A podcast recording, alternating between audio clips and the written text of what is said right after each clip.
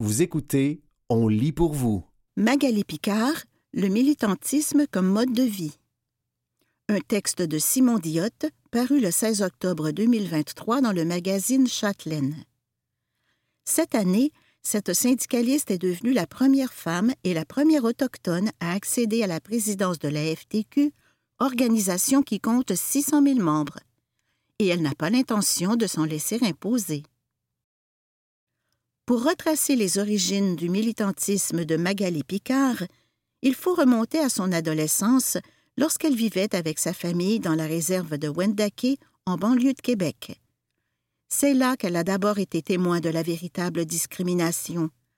À l'époque, les femmes autochtones qui mariaient un allochtone perdaient de facto leur statut d'indienne, donc leur droit de résider dans la réserve. À l'inverse, les hommes qui mariaient une non-autochtone ne subissait pas le même sort.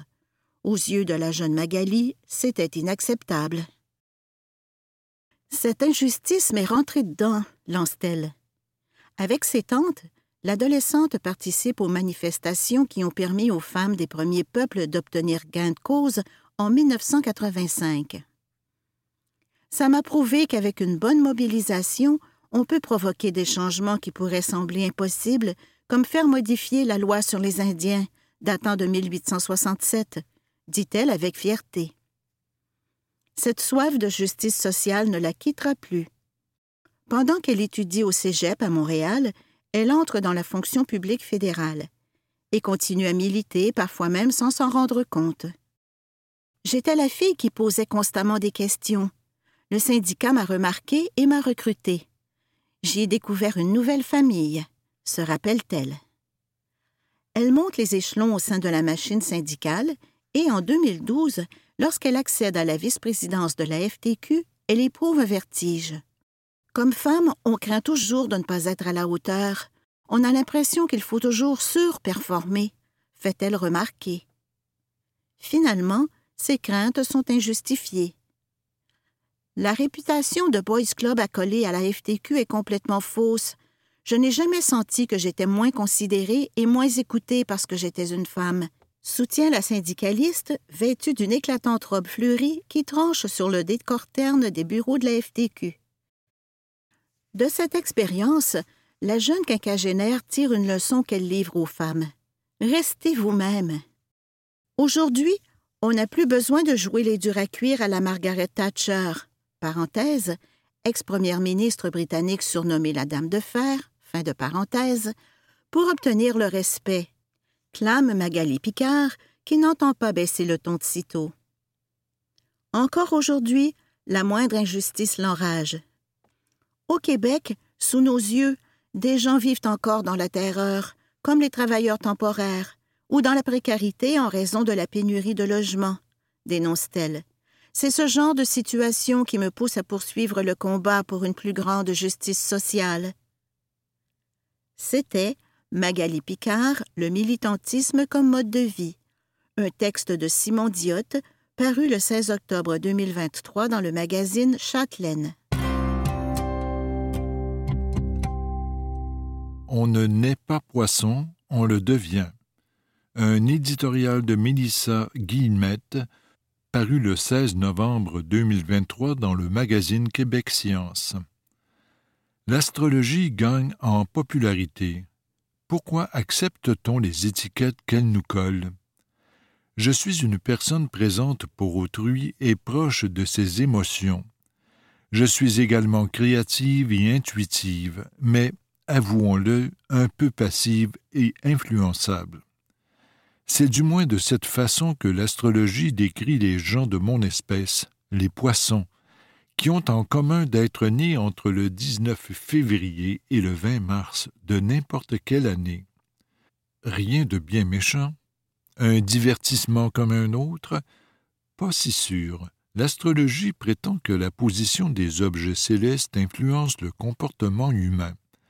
En réalité, c'est peut-être plutôt elle qui a ce pouvoir. Ces descriptions précises auxquelles nous sommes exposés dès notre plus jeune âge modulent-elles notre identité et notre perception des autres? Ces prédictions orientent-elles notre humeur? popularité croissante. La science a démontré à de multiples reprises que l'astrologie ne fonctionne pas. Mais la question n'est pas là. On ne croit pas à l'astrologie parce qu'on la pense prouvée scientifiquement. Sur la planète, entre 28 et 71% des gens en sont adeptes à différents degrés. L'intérêt pour la pratique serait actuellement en hausse. Les réseaux sociaux en sont de puissants vecteurs, par ailleurs. L'époque est particulièrement propice. La recherche scientifique a montré qu'en période de stress et de menace, les populations ont tendance à se tourner vers l'astrologie et les pratiques paranormales. Les guerres, la crise climatique, la pandémie, l'inflation, un divorce, une perte d'emploi, autant de raisons de chercher du sens dans une carte du ciel. Pour la petite histoire, la première rubrique astrologique à être publiée est parue dans un tabloïd britannique après le crash boursier de 1929. La popularité fut instantanée. On peut aussi imaginer que l'astrologie fournisse un sentiment d'appartenance. Nous, les poissons, nous sommes comme ça. Dans une étude menée aux Pays-Bas en 1999, des scientifiques ont présenté à des individus 96 traits de personnalité et leur ont demandé d'indiquer lesquels s'appliquaient à eux. Ce que les cobayes ignoraient, c'est que ces traits étaient dérivés de l'astrologie. Les résultats laissent croire que les gens qui connaissent leurs signes astrologiques ont plus tendance à se reconnaître dans les traits qui y sont associés. Une autre étude, parue en 2016 dans la revue Personality and Individual Difference, a montré qu'une personne qui lit un horoscope positif interprétera ensuite de façon positive les situations ambiguës comparativement à une autre qui n'aurait pas lu l'horoscope. L'inverse est également vrai. Un horoscope négatif fait voir le verre à moitié vide. De plus, la performance des participantes et participants à des tests cognitifs était moins bonne après la lecture d'un horoscope négatif qu'après celle d'un horoscope positif, et leur créativité était réduite. Ce n'était pas le cas pour un autre groupe soumis au même test, mais qui avait lu un texte journalistique traitant d'une nouvelle positive ou négative. Alors que j'écris ces mots, la rubrique d'un quotidien montréalais me recommande de modérer la cadence puisque j'ai les nerfs à vif. On me dit également d'éviter d'être trop émotive lors de discussions au travail, car cela jouera contre moi, et de cesser de critiquer mes proches à la maison, d'être plus souple avec eux. Comment passer une belle journée avec tout ça en tête? Des stéréotypes ancestraux. Un texte d'analyse paru dans la revue Frontiers in Psychology en 2021 explique que l'astrologie nourrit des tendances humaines, voir des motifs dans le hasard, déceler des buts derrière des phénomènes naturels complexes et stéréotyper les autres. Ce dernier point frappe dans le mille, pour nous comprendre ou pour comprendre les autres, nous nous plaçons dans des cases. C'est plus fort que nous. En même temps, on revendique de plus en plus le droit de rejeter certaines étiquettes qui peuvent peser lourd. Les sciences sociales ont ainsi contribué à faire reconnaître que le genre est une construction sociale, que les comportements typiquement féminins ou masculins ne sont pas innés. Pourquoi donc embrasse-t-on son signe astrologique, puisque tout est dans tout? En astrologie, la moitié des signes sont considérés comme masculins et les personnes qui sont nées sous leur influence sont donc extraverties, ambitieuses, actives, pleines de ressources et en quête de liberté, tandis que les six signes féminins sont le lot d'individus introvertis, rêveur et pessimiste. L'Association des communicateurs scientifiques du Québec a eu la brillante idée d'inviter l'ex-astrologue français Serge Brett-Morel lors de son congrès cet automne. Le conférencier a passé dix ans dans l'industrie avant de la mettre en doute et de finalement en devenir un grand critique. C'est d'ailleurs lui qui m'a fait découvrir l'étude sur l'horoscope de 2016. Lors de son allocution, il racontait que l'astrologie s'invite désormais dans les applications de rencontres, que des individus refusent de flirter avec certains signes du zodiaque, que des soirées sans scorpion ou verso sont organisées.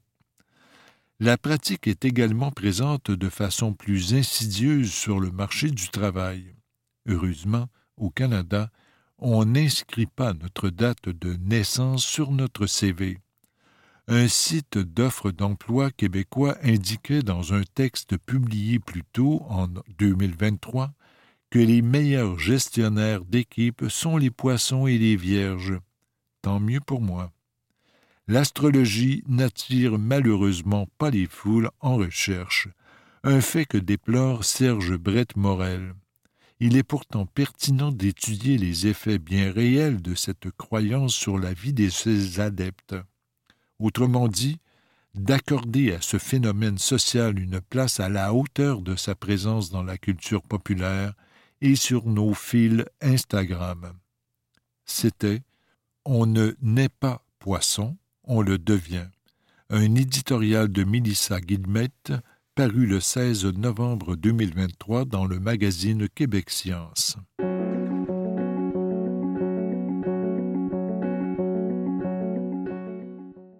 Les paysannes du Sud, premières victimes de la crise climatique un texte de Vincent Lucchese paru le 17 novembre 2023 dans Reporter. Lorsque le changement climatique affecte l'agriculture, les femmes en deviennent d'autant plus vulnérables, une situation particulièrement marquée dans des pays d'Afrique et d'Asie, montrent des chercheurs. Le changement climatique affecte l'agriculture et rend les petits paysans plus vulnérables, surtout dans les pays à bas et moyens revenus. Et ces vulnérabilités touchent particulièrement les femmes.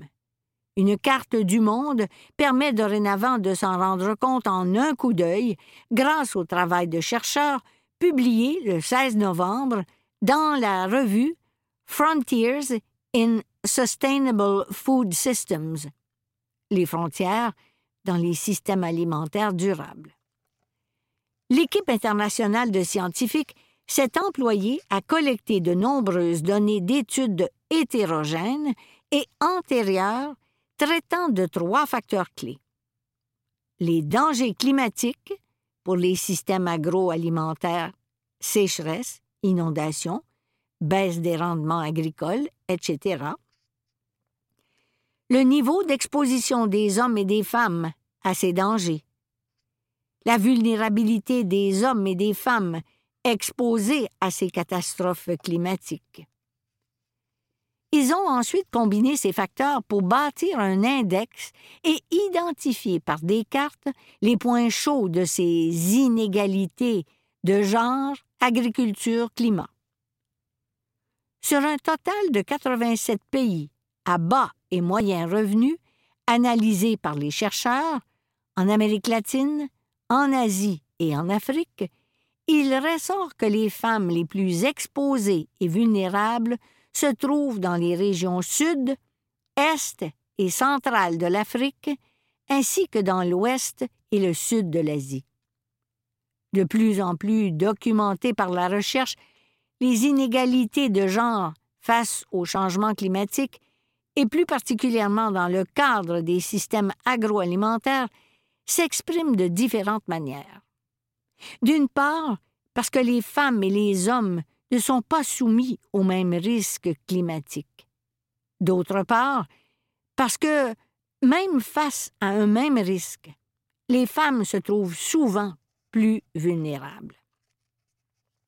En termes d'exposition au risque, les chercheurs soulignent notamment que les contextes socio-économiques et normes culturelles propres à chaque région entraîne une différenciation des rôles agricoles. Les femmes travaillent en plus grande proportion que les hommes sur certains types de cultures. Un moindre accès aux ressources. Dans le nord du Bangladesh, par exemple, les femmes ont un rôle majeur dans la culture du riz et de plus en plus dans la gestion des fermes, notamment à cause de l'immigration croissante des hommes, de plus en plus pratiquée en réponse au changement climatique. À cela s'ajoute une plus grande vulnérabilité des femmes liée à leur moindre accès aux ressources, leur statut social souvent défavorable, le manque d'éducation, leur manque d'accès aux informations pour anticiper les catastrophes et pour travailler à des systèmes plus résilients, leur moindre accès à la possession des terres et des compétences les empêche d'affronter les catastrophes dans de bonnes conditions. Le manque d'accès des femmes au capital et à la propriété, source de moindre capacité d'adaptation, s'explique aussi par les inégalités dans la rétribution du travail, les femmes n'étant pas ou moins bien payées que les hommes, dans des contextes climatiques aggravant parfois cet état de fait.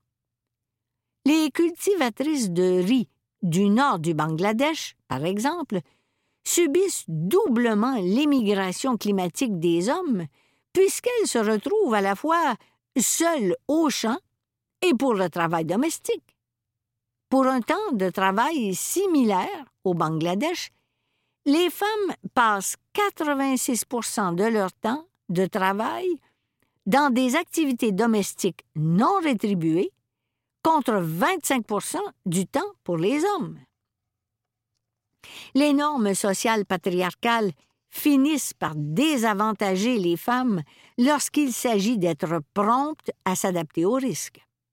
Au Burundi, illustrent les chercheurs, les hommes adaptent plus rapidement que les femmes leur culture de banane au risque de maladie et mettent en place davantage de techniques innovantes grâce à leur meilleur accès à l'information ainsi qu'à des groupes de formation des agriculteurs.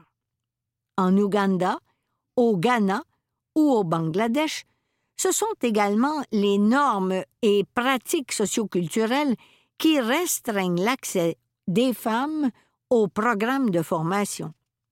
Indépendamment des conséquences pour les paysannes sur leur culture en tant que telle, les inégalités de genre inhérentes au changement climatique pèsent également directement sur le corps des femmes. Après la survenue de catastrophes naturelles, les femmes et les filles sont ainsi plus sujettes à la faim que les hommes, indiquent les auteurs. En Inde, par exemple, les femmes sont deux fois plus nombreuses que les hommes à moins manger après une sécheresse, écrivent-ils. Les femmes ont, en outre, plus de risques d'être tuées lors de catastrophes naturelles, en partie, selon la littérature scientifique, en raison de leur moindre accès à l'information, aux abris et aux outils leur permettant de prendre les bonnes décisions dans les moments critiques.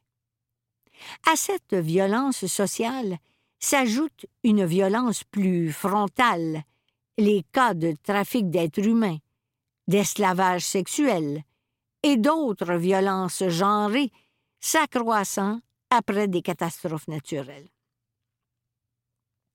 Au sein des régions asiatiques et africaines les plus fortement concernées par ces inégalités, les scientifiques ont appliqué plus en détail leur méthodologie à quatre pays le Mali, la Zambie, le Bangladesh et le Pakistan, mettant en exergue des différences structurelles dans la manière dont se mettaient en place ces inégalités.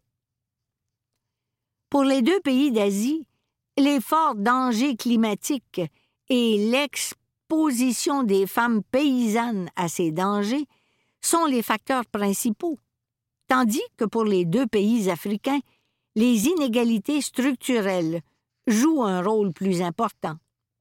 analyse dans un communiqué l'autrice principale de l'étude, Else Lecouter, chercheuse au sein du partenariat international CGIAR à la Gender Impact Platform au Kenya.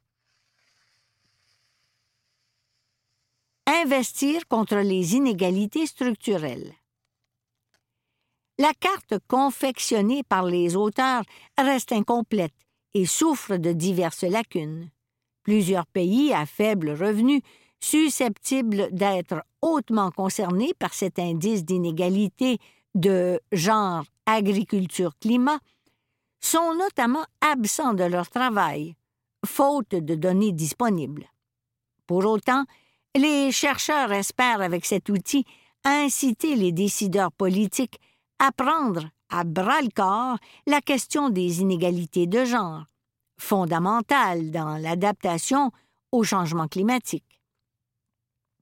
Sur les points chauds identifiés par la carte, l'adaptation des systèmes agroalimentaires vers des modèles justes et durables ne dépendra pas seulement de la capacité à réduire les inégalités de genre dans les systèmes agroalimentaires, mais aussi à éviter qu'ils ne s'aggravent, souligne l'étude. Un autre moment clé pour utiliser les résultats de notre étude sera la COP 28 à venir et les négociations en cours autour du Fonds pour les pertes et dommages et des autres investissements climatiques. Dit encore Else le Couter. À bon entendeur, salut. C'était Les paysannes du Sud, premières victimes de la crise climatique. Un texte de Vincent Lucchese, paru le 17 novembre 2023 dans Reporter.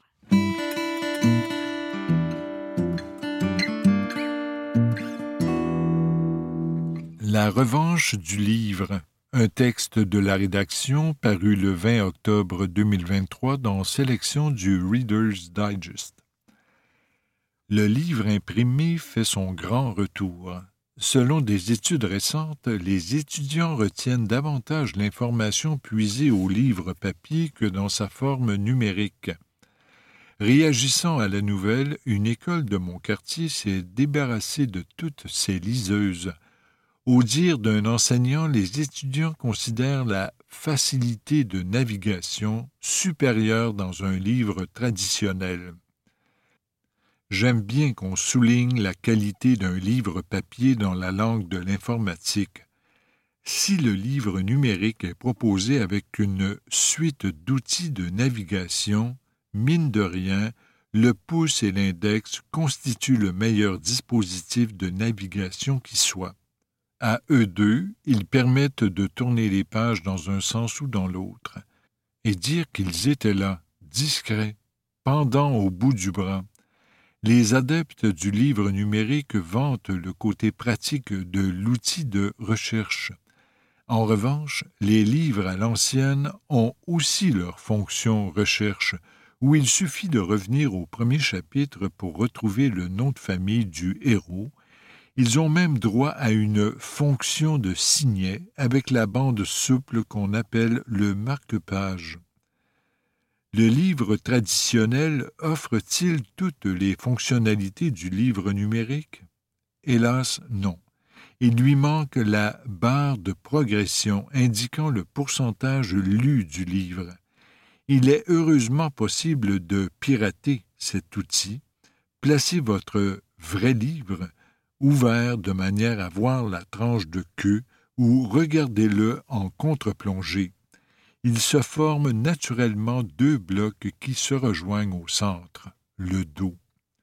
Si la partie gauche est plus épaisse que la droite, c'est que vous avez lu plus de la moitié du livre. Les inconditionnels du e-book soutiennent que le texte numérique est plus facile à annoter. Sur certains appareils, un petit crayon s'affiche à l'écran pour guider le lecteur dans sa démarche. Les adeptes de la lecture à l'ancienne ont un système comparable appelé le crayon. Il permet de souligner les passages qu'il préfère ou, si c'est un livre d'histoire, d'inscrire à la marge un commentaire qui ne s'en laisse pas imposer du genre pas suivant, histoire du déclin et de la chute de l'Empire romain. Ainsi à noter, ces livres laissés aux autres pour consultation sauront convaincre de votre acuité intellectuelle. Il faut convenir que le livre numérique est plus léger, mais est-ce vraiment un avantage? Dans mon cas, le transport quotidien de manuels de science a façonné ma silhouette. Glissés dans le sac à dos, ces ouvrages lourds dégagent les épaules et font bomber le torse. L'école a fait office de terrain d'entraînement militaire pour mes camarades et moi. De nombreux bienfaits pour le livre traditionnel. Le livre imprimé a bien sûr d'autres avantages. Une étagère remplie de bouquins sert autant l'acoustique qu'elle rend visible l'ampleur du savoir. En tombant, un livre bien écorné s'ouvrira invariablement sur la scène la plus sexy. Marie Kondo, la gourou du rangement, ne conserve jamais plus de trente livres chez elle. Ceux qui adoptent sa méthode ont sans doute un intérieur moins encombré, mais une bibliothèque remplie reste plus éloquente. C'est la cartographie de votre vie de lecteur, les passions qui n'ont eu qu'un temps et celles qui ont duré, les livres qui vous ont fait découvrir d'autres livres, un peu comme des amis dans les soirées, et ceux qui vous ont soutenu dans les moments difficiles. Et que dire de l'odeur des vieux livres dans une librairie d'occasion? Oui, c'est un mélange de moisissures et de vieux papiers, mais pour moi, c'est une réserve de surprise. Passez une heure à écumer les rayons et vous tomberez forcément sur un livre épuisé que vous ne pensiez jamais trouver. En matière d'éducation, les modes vont et viennent, et il se peut que le retour au livre papier ne dure pas. Pour le moment, je suis au garde à vous, les épaules droites fortifiées par les manuels scolaires, saluant leur retour glorieux. C'était La revanche du livre, un texte de la rédaction paru le 20 octobre 2023 dans Sélection du Reader's Digest.